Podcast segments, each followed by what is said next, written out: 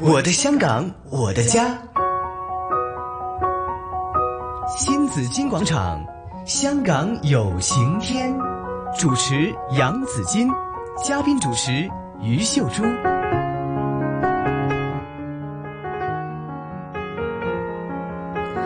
来到星期四，新紫金广场，香港有晴天。朱姐，早上好。子敬好，大家好，嗯，经常呢，我们讲哈，如果呢，在一个社会环境不太理想的时候，大家情绪会有问题的话，嗯那么可以通过一些的艺术可以得到治疗，就哎欣赏艺术就可以得到治疗的。对呀，在我们社工界里面也有一些治疗方法，就是艺术治疗和音乐治疗啊。对呀，我就想艺术就包括画啦，嗯看画啦，看画画呃听也可以画画啦，赏画也可没以。错，还有听音乐啦，哎，赏画还要懂得赏 呢，啊，都对呀、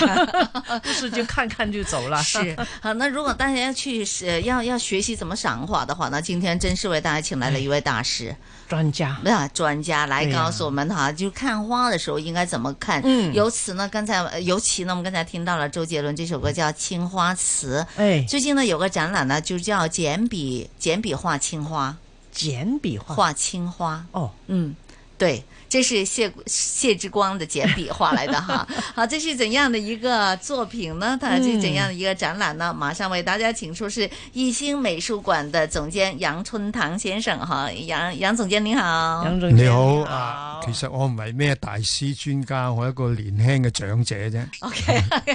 年 輕嘅長者話呢嗯個 我都覺得就嚟可以講呢個。呃你还早 呢。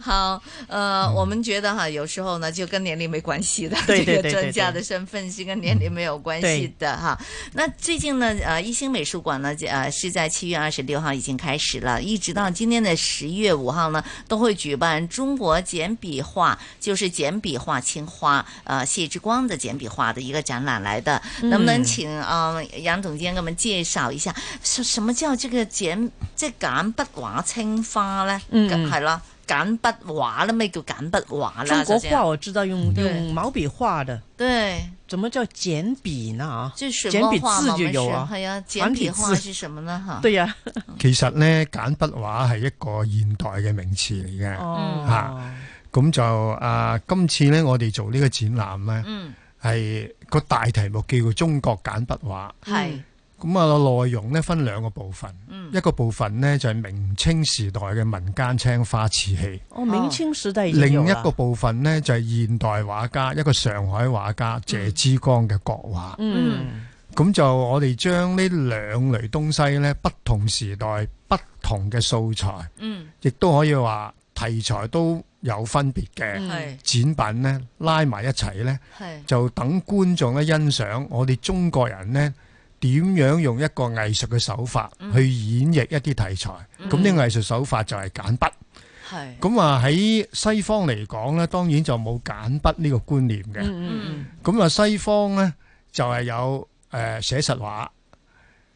半抽象畫，嗯或者甚至抽象畫。嗯，喺我哋中國人嚟講咧，就有工筆畫。係，工筆畫大家都知道咧，就係畫得好仔細嘅，係啊，係啊，啊，就係誒完全係一個寫實嘅作風。嗯嗯咁所以咧，噶嘛，係啦 對啊，工筆畫咧可以話相等於西方嘅寫實畫。嗯嗯 OK，咁但係我哋中國人呢，一路以嚟呢，由寫實呢，就進展到呢寫意啦。咁啊寫意呢，其實呢，好多時候呢，就唔係工筆畫嚟嘅，对对對，係將嗰個筆觸啊顏色呢，都開始簡化咗佢啦。係係不過呢，佢哋當時就唔係叫做簡筆，係係，屬於寫意嗯啊。咁啊，所以寫意畫呢，一路以嚟已經存在㗎啦。嗯，咁但係我今次呢，點解用簡筆呢個名詞呢？係因為呢，民間青花瓷器嘅作者呢，其實佢哋唔係畫家嚟嘅，嗯佢只不過係工匠嚟嘅，係，佢哋冇受過文化嘅教養，嗯佢哋只不過為工作而工作嘅啫。嗯嗯咁因此佢哋係唔識得畫畫嘅。哎，我想起來了，嗯，我們以前吃飯不是有那個大公雞碗嗎？記得嗎？就有啊，我有現一在瓷都碗有的啊，你你都有。我家裡都是哎，有那一種是不是就是呃民間的簡體畫呢？大公雞碗啊，哦，呢個係可以屬於係誒啊民間嘅簡筆畫啦。哇！係我哋啊日日都用緊呢嗯呢個簡筆畫係簡筆畫個碗啦，但係我哋今次嘅民間青花瓷呢，嗯，比大公雞碗嘅寫意呢係更加寫意，哦可以話係大寫意。係咁啊，因為我哋誒個內容呢，橫跨到誒幾百年嘅，嗯，由明代一路到到清代嗯嗯嚇，對咁、所以就啊個題材呢，亦都分咗五類。係啊有花樹啦、人物嗯啦、嗯山水啦、動物啦，同埋吉祥圖案咁樣。哦，咁變咗呢，誒、我可以大膽啲講呢，就係呢次係我哋香港博物館一個新啲嘅嘗試，係係將一個過往唔係好重視一種工藝品拎翻出嚟嚇，咁、就同埋呢。就係我哋唔係話欣賞呢啲瓷器上邊嘅造型啊、嗯質料啊，嗯而係希望透過呢啲瓷器呢，嗯帶出咗民間工匠如何去演繹一個圖畫出嚟。係嗯咁啊，同埋呢，將一啲將一個謝之光係一個專業畫家嗯嚇，咁啊，佢演繹山水、演繹花鳥，同埋一啲不知名嘅工匠演繹同樣嘅東西，有乜嘢相似，有咩分別呢？咁樣。嗯嗯哦。即係頭先咧，阿阿阿阿楊總監咧嗯就會有講起，就係話，即係誒、呃我哋你將佢變成係簡筆嗯畫，就係、因為當年、即係以前幾百年前啦，喺明朝一五唔知幾多年啊， 或者咁啊，就因為啲工匠畫畫技術唔好，所以咧佢哋畫出嚟嘅畫咧係係寫意式嘅係嘛？即係逢得寫意嘅，我哋就可以都叫做簡筆，其其實就係咪咁啊，嚇？未必完全係正確，好大膽呢個。嗯係啊，點解咁講呢？就係、民間工匠點解話要用簡筆嗯去寫呢啲題材呢？係因為佢哋以最平嘅成本嗯去係製作呢個產品，嗯係咁、所以呢，佢哋畫一條龍嗯，佢唔似係好似俾皇帝用嘅瓷器嗯嗯畫得咁仔細、咁係工筆係嚇。咁佢要爭取短嘅時間、嗯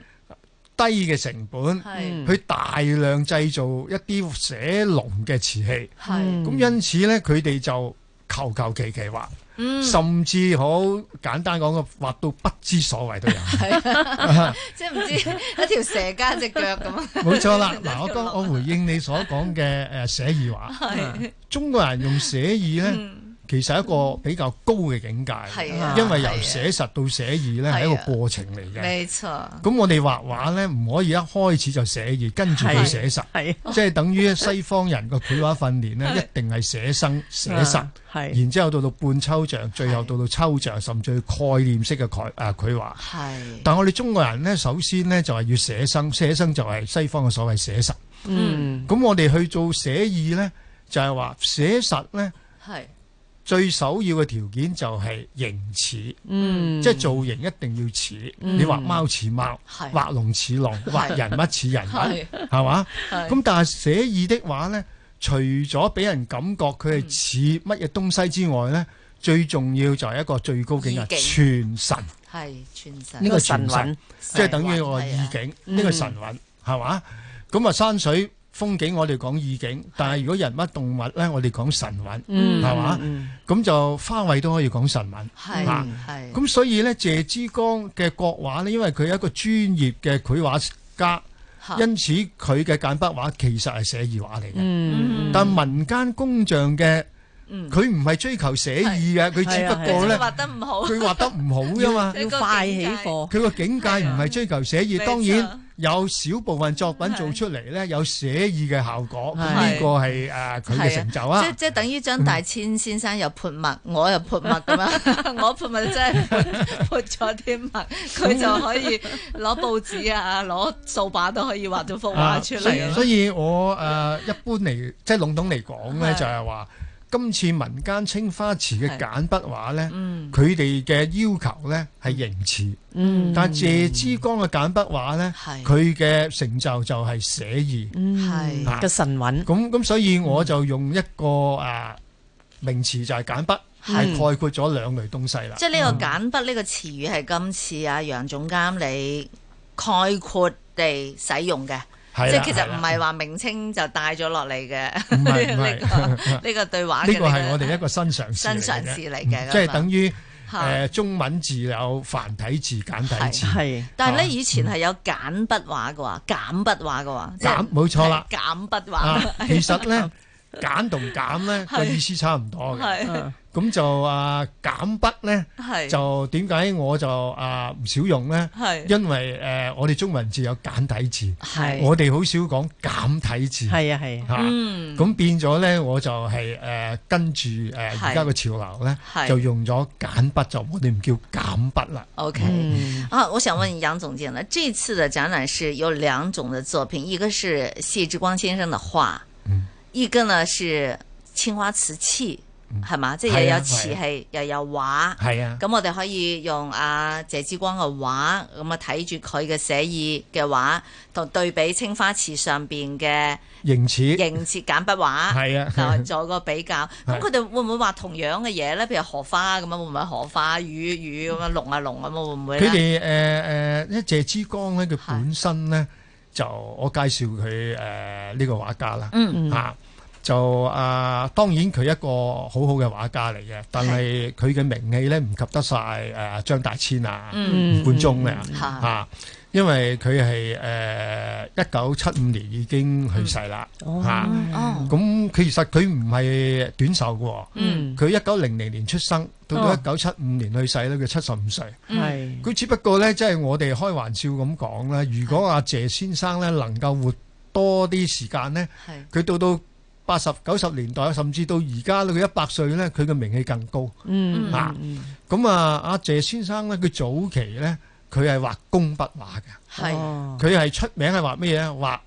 月份牌畫。啊係。啊嗯咁我哋細個咧見到有啲月份牌嘅印刷上邊咧畫咗好多美女嘅畫，嗯係嗯嗰啲美女係好寫實、好工筆嘅，係好，同埋好味嘅，係啊，真係好靚 係嘅好。靚啊咁！啊，謝之光咧就喺上海發跡嘅，嗯咁因此咧佢喺上海畫月份牌畫，哦咁啊出咗，名㗎啦。係咁到到到後來咧，佢就由工筆畫咧慢慢去寫意啦。嗯咁啊到到晚期嘅時候咧，嚇即係晚年嘅作品咧，佢嘅寫意嘅程度更高。嗯係啊所以我哋今次嘅展品咧，主要係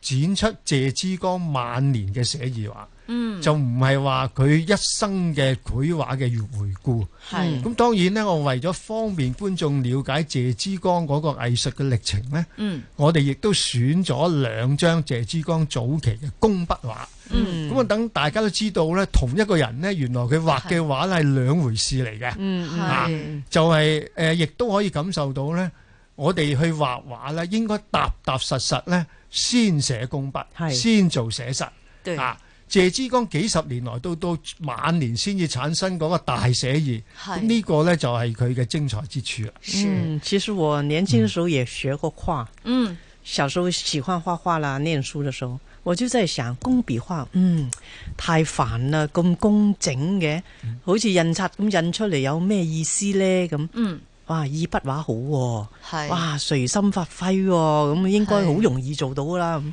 結果咧結果呢，原來完全兩 回事，你冇工筆沒有嘅底別。的底啊你根本就發揮不了那個意是那個意境啊！是我在学画的时候呢，我那师傅呢，呃，李师傅李训平师傅，他告诉我，他小时候学画画的时候呢，嗯哼他的老师要求他怎么样，每天晚上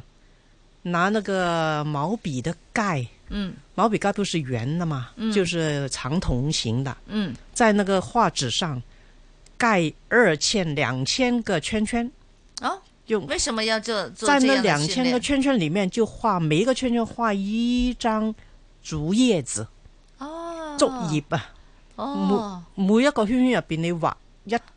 块竹叶，係一晚要画二千个竹叶，嗯哇啊二千块。哇，佢個工筆係咁樣，淨係畫竹葉都每晚練兩仲要喺千咁次。啊細嗰個範圍，係啊，攞個毛筆蓋咁吸二千個圈仔，然後喺入邊畫。原來這樣 子要咁樣先有功力㗎，唔係就咁攞支筆咁大筆一揮咧就可以畫到意境出嚟㗎。對哇！我嗰時對真係汗顏啊！哦，真 是，所以呃，謝之光謝老他的晚年的简笔画呢，他主主要以这个花鸟啊、山水为题材，他的风格也很受吴昌硕还有齐白石先生的影响。嗯，係啊，啊，啊，係，係。佢，誒，其實就因為佢後來受，誒，齊白石、吳昌碩嘅畫風影響，嗯嗯，咁大家知道呢兩位大師嘅畫風呢，系佢哋唔係，誒，工筆畫嚟，係啊，系啊係啊，係嘛？系啊，就當然我哋唔能夠話佢係抽象畫嚇。呢、兩位大師呢，佢佢其實有一個成傳嘅，因為早期就係吳昌石、係齊白石係受吳昌石嘅影響好大嗯嚇。咁啊，謝之光呢，佢就睇到呢兩位大師嘅作品呢，覺得呢就係話啊，就啊可以追隨佢哋嘅風格。嗯啊，咁啊嘗試咧就由工筆畫就慢慢咧變為一個全神寫意呢個追求啦。嗯系，啊，咁因此我哋今次睇到啊謝謝先生嘅晚年畫咧，嗯佢有齊白石、吳昌石嘅影子嚟嘅。嗯，嗯啊，嗯哼。即係佢都係中意係誒花鳥啊、山水啊，都係呢啲題材嗯佢比以較多。花鳥為主，係咁啊甚至咧就話以畫花卉最多，花卉果實比較多啲嘅。嗯，就啊，佢已經就少畫人物啦。嗯啊，咁呢個咁嘅情況呢，會唔會呢？即係我又啊題外話啦，即係等於講翻另一位大師張大千啦。係咁大家知道張大千呢，就係潑墨潑彩啦。係咁啊，如果我哋睇翻張大千佢本身嗰個經歷呢，係因為佢到到一九五零年代開始呢，佢隻眼唔好啊。哦係啊，佢隻眼唔好呢，因此佢就覺得自己唔可以呢去做工筆畫啦。嗯啊嗯咁啊，但係佢好聰明係啊，佢就會做多咗潑墨係啊。咁啊，潑墨咧就唔需要咧用用眼神嚟嘅。係啊係，咁我回應啊，頭先啊啊啊朱姐手阿朱珠姐嗰個佢過往嘅誒寫畫嘅經歷啦，係嘛？啊，就係話，如果你一開始就係寫抽象，係你根本冇可能掌握嗰個形狀嘅。冇錯，嚇。咁你點樣啫？你畫只貓咁，你未知道個貓嘅樣係點樣，咁你又話個貓嘅寫意咁樣做出嚟咧，變咗三不像啦，係係嘛？係啊，咁係所以咧，張大千呢，佢就由潑墨咧，慢慢佢福至心靈咧，